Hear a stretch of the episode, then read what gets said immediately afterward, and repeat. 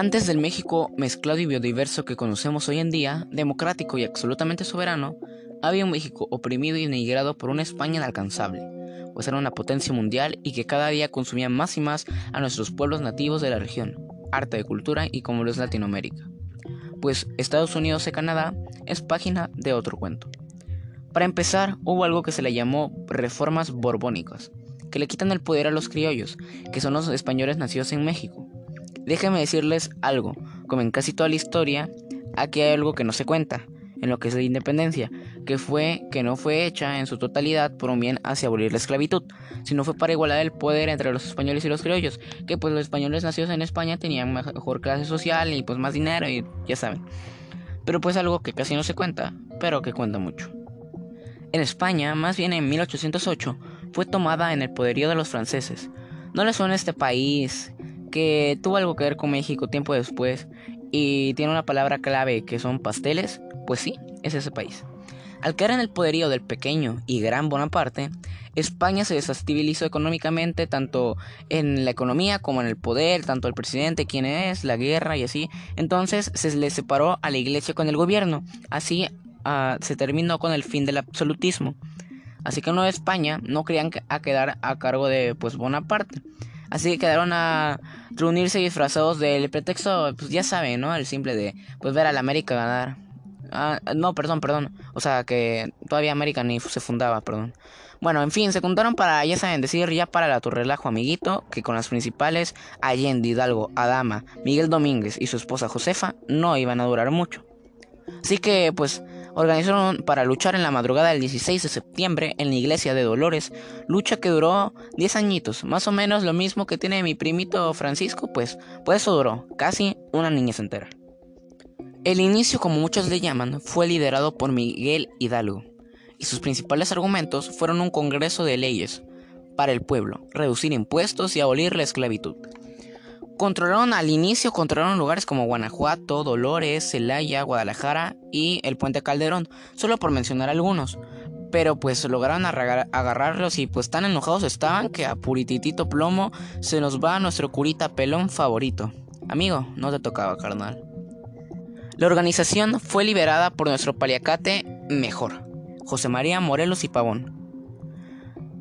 En 1813 lleva sus sentimientos a la nación, con las características de los tres poderes. Y no, no, no, no son los de Goku, sino son los legislativos, el ejecutivo y el judicial. y que la religión católica fuera una sola, o sea, fuera única. Gracias a que pues, los españoles eran muy católicos. Gracias a eso se tuvo la constitución de Apaxingán, pero, pues desgraciadamente y por segunda vez, en 1815 fue arrestado y se nos va otro gran papá. Se nos va nuestro paliacate favorito. La resistencia. El ejército fue dividido como caracteriza a México. Fue una guerra entre nosotros. En vez de apoyarnos mutuamente y salir adelante como la nación unida, o la idea que se tenía entonces, y ahorrarse las miles de muertes inútiles, pero bueno, la guerra y muchas otras cosas aquí en el país son así. Esa etapa es caracterizada por la ley del perdón y el olvido. Los españoles al ver que ya no podían hacer sus cosas no querían perder, así que a grandes rasgos le dijeron, a ver, te cedo, pero me das un poco, déjame abandonar la batalla y poquito a poquito, o resistencia un poquito, pero es que no queremos perder nuestras cosas. Consumación de la independencia. Y tu olvida el comando. Platicó para arreglarse para no perder sus privilegios como criollo, que pues les dije, antes mencionado, la libertad en este cuento pues no es todo. Finalmente pasó lo que se esperaba y para mí lo que demuestra que en realidad la lucha ha terminado, que fue el abrazo de Acatempa, en donde Guerrero y Iturbide decidieron unirse por nuestro país, formando el ejército trigarante y las famosas tres garantías, que incluyen a la religión católica como única, la total independencia de México y la unión de los mexicanos. El último virrey Juan O'Donoghue firmó la independencia del ejército trigarante y llegó victorioso a la Ciudad de México. Bueno, no, y para terminar, este, vamos a platicar un poco aquí entre nosotros, entre el salón, el salón virtual. Vamos a hablar sobre. Quiero hablar sobre las mentiras que te contó la escuela sobre Miguel Hidalgo. O sea, a ver, la escuela no te miente, no, es miente. El sistema educativo es medio raro, el libro de historia está medio, medio ahí, medio modificador. Pero bueno, ejemplo, vamos a iniciar con algo, o sea, normal, que, que es que Miguel Hidalgo no es Miguel Hidalgo. A ver, espérate, ¿qué te tomaste? O sea, es, sea, ¿estás bien de la cabeza, mano? ¿Estás bien de la cabeza para iniciar? Sí. Don Miguel Gregorio, Antonio Ignacio Hidalgo y Costilla y Gálaga Mandarte Villaseñor no es el mismo que el que pegaste en tu monografía, el que traes en el estandarte de la Guadalupana. Ese no es. ¿Qué pasó? Bueno, pues como todo, Miguel Hidalgo nunca fue retratado en vida. Pero a ver, vamos a iniciar. Maximiliano Habsburgo fue uno de los últimos emperadores, pero pues solamente sus aristócratas lo trataban como tal. Entonces eh, necesitaba este señor tener algo con que decir, bueno, algo con rasgos europeos, algo bueno, para decir, ah, no, sí, cierto, sí, relacionarlo con el europeo que es Maximiliano Habsburgo. Pues quiso crear el autorretrato de Miguel Hidalgo y se lo pidió al pintor de, del palacio, o sea, el pintor oficial se le podría decir de México. Pero, ¿qué pasa? Que aunque ustedes no lo crean, Miguel Hidalgo nunca había sido retratado en vida. Entonces, pues esto se prestó a varias cosas. Pues, ejemplo, el retrato, como venía hablando, es este, pues lo que pasa es que era para personas muy de muy alto calibre, le vamos a llamar, ejemplo, generales, virreyes. Y lo que pasa es que Miguel Hidalgo fue muy grande, pero después porque estaba peleado con todos los obispos, porque pues sus ideas medias raras en ese entonces casi se le llamaban, entonces por eso nunca fue autorretratado, digo, perdón, retratado. Y pues este pintor llega a Dolores con la intención de, de buscar a alguien que le, que le escriba un retrato hablado de Miguel Hidalgo, ¿no? Pues lo que pasa es que habían pasado más de 50 años y en este, este, en este pues, lapso de tiempo se prohibía hablar a Miguel Hidalgo. Ya lo vimos con Morelos, que fue fusilado por ese pues por esa intención. Entonces, pues dijeron, a ver, espérate, pues yo a Miguel Hidalgo se le admira, pero yo de él no voy a hablar. Entonces dicen que las malas lenguas dicen que, que agarra a su amigo botánico alemán que le dice, hoy tú vas a ser el héroe de la patria. Lo sienta y lo retrata por sus manos. El único retrato, pues, en vida que se le hizo fue una estatua que está en el castillo de Chapultepec que se le hizo cuando él todavía estaba vivo, pero fue la única. Entonces, esta es una de las varias cosas que, pues, son medias raras que hay un asterisquito rojo por ahí. Te viene una y esta viene fuerte que hasta tu presidente, sí, el de la 4T, se creyó. No hubo grito de dolores como tal. Bueno, eh, se investigan, el grito no fue en, en, una super iglesia con una campana, sino fue como en una fuerita que fue una casita de dolores, en donde se inició todo. En donde en las noches, al ver que ya estaban descubiertos, uno decía, no, ya, ya, párale, ya, mejor así le seguimos. Decían, no, no, no, hay que revelarnos, hay que revelarnos.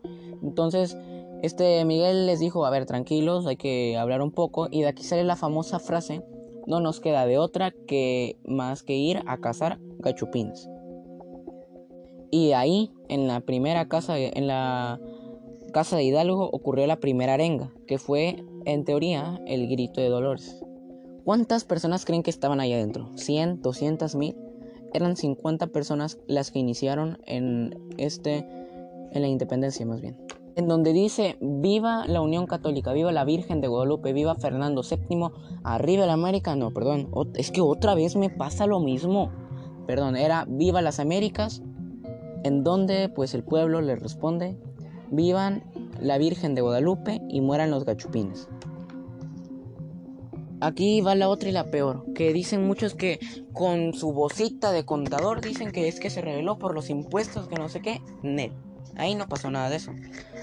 Eh, Hidalgo, a pocas palabras y lenguaje coloquial, estamos en un podcast, no en una revisión de impuestos en el Congreso de la Nación.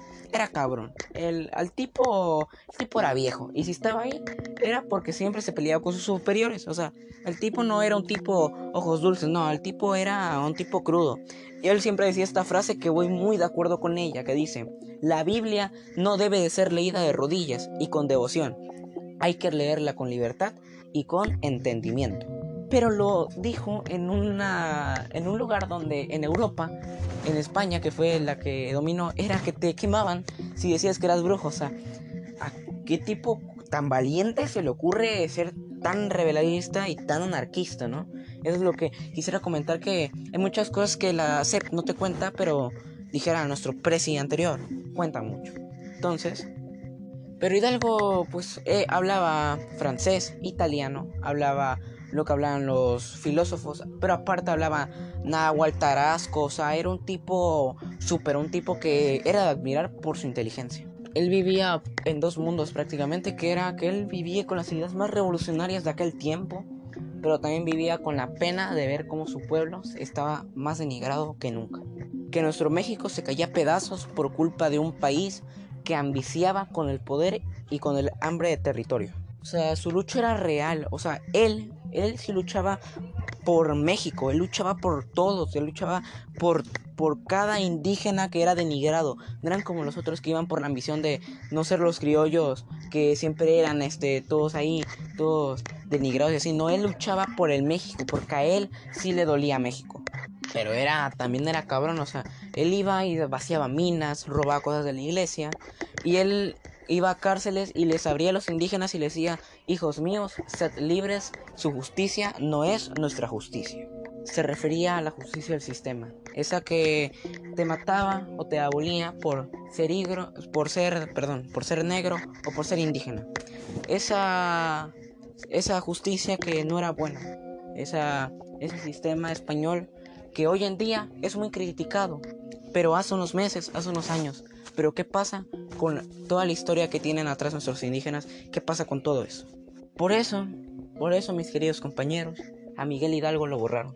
A Miguel Hidalgo lo cambiaron y a Miguel Hidalgo lo hicieron como quisieron. ¿Por qué? Porque un alemán botánico eh, se veía mejor, porque no querían dar la cara de Miguel y algo, el viejo que era cabrón, que daba todo por ellos, el viejo que iba y que daba la vida por su nación, porque le dolía, porque le dolía esta nación. Por eso en la, delegación Miguel Hidalgo había un chapulín en vez de un, de un señor que se rompía la jeta por todos nosotros. Un, un güey que a ese güey le dolía México. Y eso, mis queridos hermanos, no quiero hablar como padre, pero es lo que somos, ¿no? Parte de Diosito quiero hablarles sobre el verdadero Miguel Hidalgo, que es tema de otro cuento y que esto tal vez es un podcast para historia, pero es algo que estaría muy padre seguir llevándolo y poder hablar sobre estos temas, algo que es muy grande la historia y algo que es más México y este México que en realidad le dolía a Miguel Hidalgo. Este podcast lo quiero terminar diciendo que hay cosas que no se cuentan y cuentan mucho, es la tercera vez que lo digo, pero Miguel Hidalgo se merece la historia que en realidad tuvo. Miguel Hidalgo es un héroe de la patria. Gracias.